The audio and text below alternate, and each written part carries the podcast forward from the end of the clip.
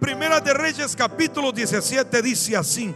Entonces Elías, que era de los moradores de Gad, dijo acá, vive Jehová, el Dios de Israel, en cuya presencia estoy, que no habrá lluvia ni rocío en estos años, sino por mi palabra.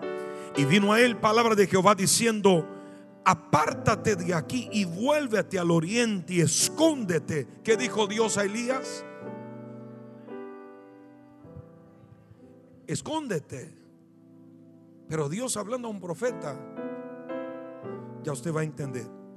En el arroyo de Querib que está enfrente al Jordán, beberás del arroyo y yo he mandado a los cuervos que te den de comer. Ponga atención en esta en este verbo mandar. Yo he mandado.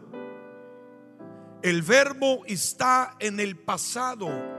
No está en el presente ni tampoco en el futuro. El verbo está en conjugación pasada. Yo he mandado los cuervos a alimentarte. Dice así.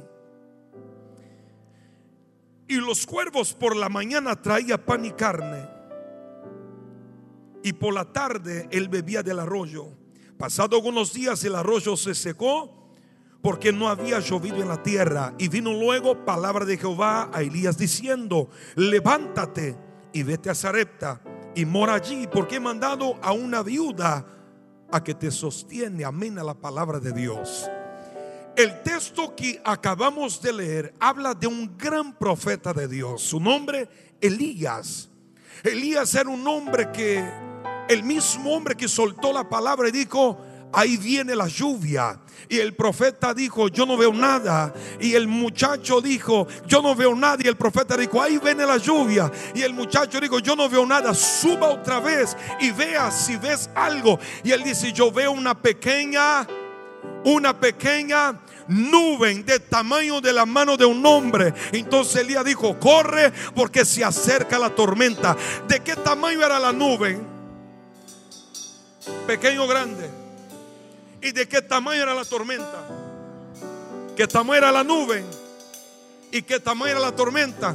Lo que te estoy diciendo es que con pequeñas cosas Dios puede hacer grandes con pequeñas cosas Dios puede hacer grandes cosas. La nube era pequeña, pero la lluvia era grande. Prepárate en Cristo Jesús, porque aunque tú crees y piensas que lo que tú tienes es poco, es pequeño, es con eso que tú vas a lograr grandes cosas. O no fue con cinco panes y dos peces que Jesús alimentó a cinco mil personas. O no fue con una vara que se golpeó las aguas y la mar se partió en dos. Aunque la nube era pequeña pequeña, la lluvia era grande. Porque con pequeñas cosas Dios hará tremendos milagros.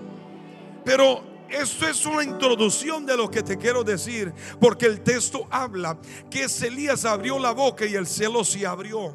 ¿Se acuerda que cayó fuego del cielo, consumió los profetas de Baal? Ahora ese mismo Elías ora y los cielos se cierran. Elías entendía cuándo era el tiempo de abrir los cielos y cuándo era el tiempo de cerrar los cielos. Tú necesitas entender que hay tiempos en que los cielos se abren y hay tiempos en que los cielos se cierran. Cuando los cielos se abran, alabe a Dios. Pero cuando los cielos se cierran, alabe a Dios. Cuando todo va bien y hay comida en la mesa, alabe a Dios.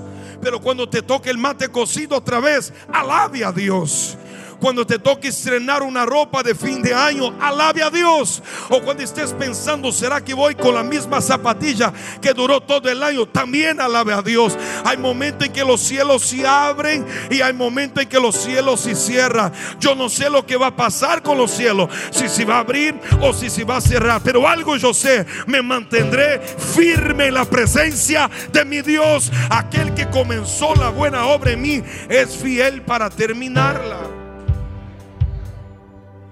Tú no puedes cambiar su fe de acuerdo a cielos abiertos, cielos cerrados. Lo que me gusta aquí es que Dios se acerca a Elías y dijo, Elías, escóndete de la sequía en una ciudad y vaya a un arroyo y quédate allí. No era el mismo Dios que llamó a Gideón diciendo, batalla y conquiste la ciudad. No era el mismo Dios que habló a David, vaya y destruya a Goliat. No era el mismo Dios que levantó a Moisés con una espada e hizo libertad con el pueblo de Dios que estaba atado. Ahora el mismo Dios estaba dando la instrucción a Elías, escóndete en el arroyo. Cuando Dios te quiere presentar, Él te presenta. Cuando Dios te quiere esconder, Él también lo hace. Usted necesita entender cuando es tiempo de entrar en cena y cuando es hora de salir de escena. Cuando es tiempo de hablar voz y cuando es tiempo de que Dios hable. Usted tiene que entender cuando es tiempo de actuar y cuando es tiempo de que Dios actúe. En ese caso Dios dijo a Elías, no es tu tiempo de actuar. Vaya al arroyo y quédate allí. Porque Elías, yo he dado orden a quién? A los cuervos que te alimenten. Vas a tomar el agua del arroyo, pero vas a comer pan y carne que te va a traer los. O sea, que el agua él iba a tomar de la tierra, pero el pan y carne iba a venir. Otra vez. El agua él tomaría de abajo de la tierra, pero el pan y carne vendría ¿Qué es lo que Dios está diciendo aquí? Vamos a hacer una cosa.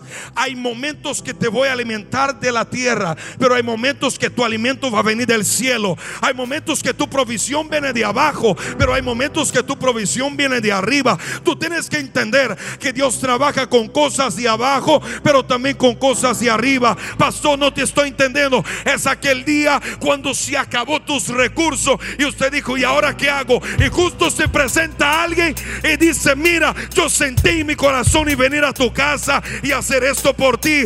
Es que tu recurso de la tierra, es que usted miró y dijo, se acabó. Pero de pronto alguien te llamó y dijo, te enteraste que entró algo en tu tarjeta. Te has enterado que te toca también. Y usted dijo, yo no sabía. Es que hay momentos que Dios te alimenta con cosas de abajo, pero hay momentos que Dios te alimenta con cosas de arriba. Yo vengo a profetizar que durante toda esta pandemia, cuando Dios no se movía por la tierra, Dios se movía por el cielo. Cuando Dios no te sostenía por la tierra, Dios te sostenía por el cielo.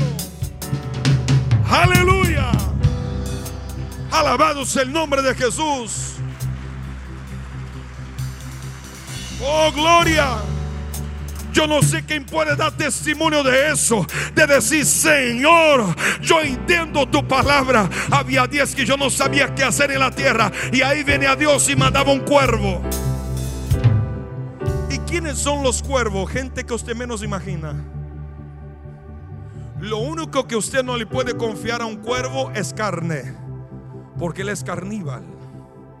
Es un ave de rapín él come carne. Pero Dios dijo, no vas a comer porque es una bendición para alguien. Parecer que estaba en su casa cuando llegó aquel día que usted dijo, Dios mío, los recursos de la tierra se acabaron. Y de pronto Dios mandó un cuervo hacia su vida. Y así fue pasando la pandemia. Arroyo de la tierra, pan y carne del cielo sostenido por la tierra y sostenido por el cielo. ¿Qué es esto? Es la fidelidad de Dios para con aquellos que confían en Él. Lo que me gusta de ese texto es el detalle. Dios no dijo a Elías, yo voy a ordenar al cuervo. O yo estoy ordenando al cuervo. ¿Qué dijo Dios? Yo ya ordené. Elías, antes de hablar contigo, yo ya hablé con tu bendición. Elías, antes de hablar contigo, yo ya di orden a que tu bendición venga. Dios no va a hablar acerca de ti. Dios ya habló acerca de ti. Dios no va a hablar acerca de tu milagro. Dios ya habló acerca de tu milagro. Dios no va a hablar acerca de tu bendición. Él ya habló acerca de tu bendición. ¿Qué es lo que tú tienes que hacer? Creer. Creer. Creer que todo lo que Dios mandó, aleluya, todo lo que Dios ordenó es lo que yo voy a vivir. Ay, Dios dijo a Elías, vaya al arroyo de Querid y allí vas a tomar del agua. Y a la noche yo voy a mandar un cuervo.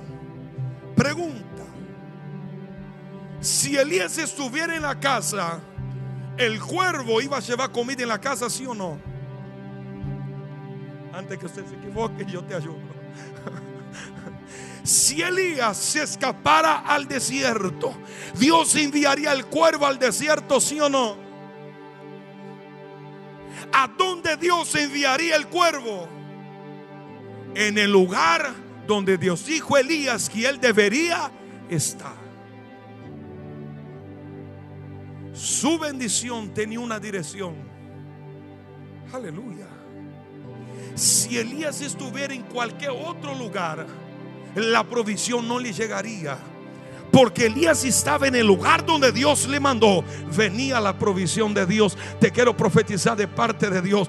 Tu provisión va a venir en el lugar de tu obediencia. Lo que Dios tiene para ti va a venir en el lugar de tu obediencia. La obediencia de Elías tenía una dirección. Se llamaba arroyo de querir. Tu bendición tiene una dirección. Y es por eso que usted no se puede mover del lugar donde Dios te direccionó. Usted no se puede del lugar donde Dios te mandó el orden. Aleluya. Si Elías hubiera quedado quieto, no hubiera vivido milagro. Si Elías hubiera cambiado de dirección, no hubiera vivido el milagro. La provisión de Dios estaba en la dirección que Dios le había dado a Elías. Déjame decirte algo de parte de Dios.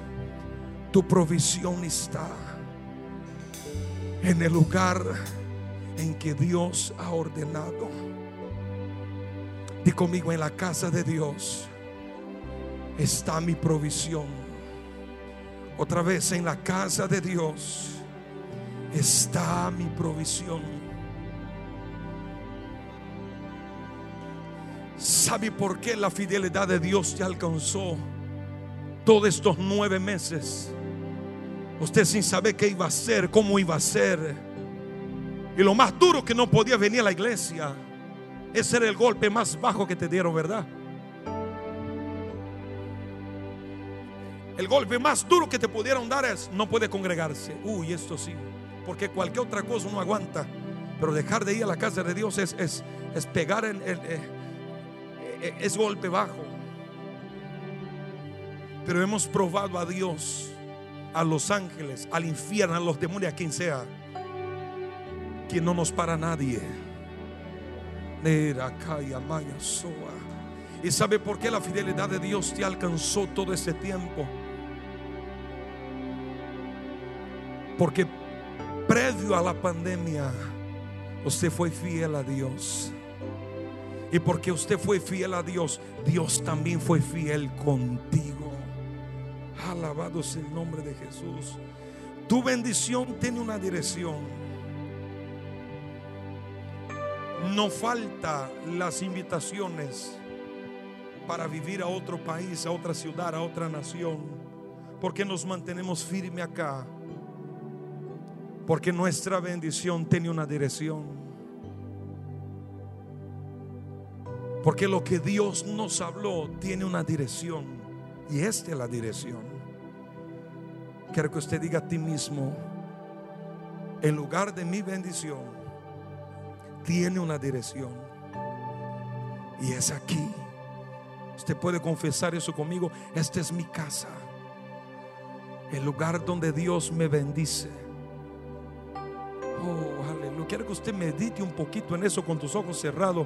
¿Cuántas veces usted entró por esa puerta quebrado, quebrada espiritualmente, emocionalmente? El Señor te ha restaurado. ¿Cuántas veces usted pasó por aquí lamentando?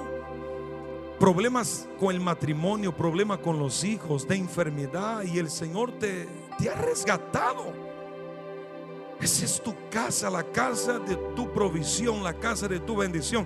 Y aunque el infierno te quiso hacer creer que no era aquí tu lugar, el Señor hoy te viene a confirmar, esa es tu casa, hija. Esa es tu casa, hijo. Es que profeta, ya no es lo mismo cuando yo vivía antes. Es que el versículo 7 del capítulo que leemos dice que el arroyo se secó el arroyo que salió agua se secó. Y es ahí donde tenemos conflicto. Cuando el lugar en que Dios me hacía brotar bendición comienza a secarse. El arroyo se secó porque el nivel 1 había terminado y Dios había promocionado a Elías a un nivel 2. Aleluya. El nivel 1 es... Hmm, vaya al arroyo y tome del agua de allí. Pero Señor, el arroyo se secó. Tranquilo Elías, levántate. Y ahora vaya a Zarepta. Porque allá hay una viuda que yo he dado orden acerca de ti. El Señor te está diciendo, nunca, jamás te escape del propósito de Dios. Pase lo que pase, venga lo que venga Jamás te escapes del propósito de Dios. Tu bendición tiene una dirección. Oh, y Elías vio lo que Dios tenía para él. El arroyo se secó y esto significa que muchas veces lo que nos bendijo por años, el Señor permite que se seca un poco para sacarnos de la comodidad Si hay algo que aprendí a, los 35 años de edad, es que vaca no da leche. Puede decir otra vez. La vaca no da leche, uno hay que ir a sacar. ¿Cómo es eso, pastor? Usted tiene una vaquita, está llena de leche y ella no te va a traer un vasito. Usted va a tener que ir atar las piernitas ordeñar la verdad. ¿Ah? Entonces di conmigo, vaca no da leche, hay que ir a buscar. Aleluya. ¿Qué te estoy diciendo? En sencillas palabras, pelea por tu bendición. Dios no te llamó a ser cobarde. Dios no te llamó a ser cobarde. Aleluya. Cobarde no es el que se esconde. Cobarde es el que pega sin dar el chance al otro a defenderse. Eso en la criminal se llama crueldad, con requín de crueldad. Es cuando no le da a la víctima el derecho de defensa.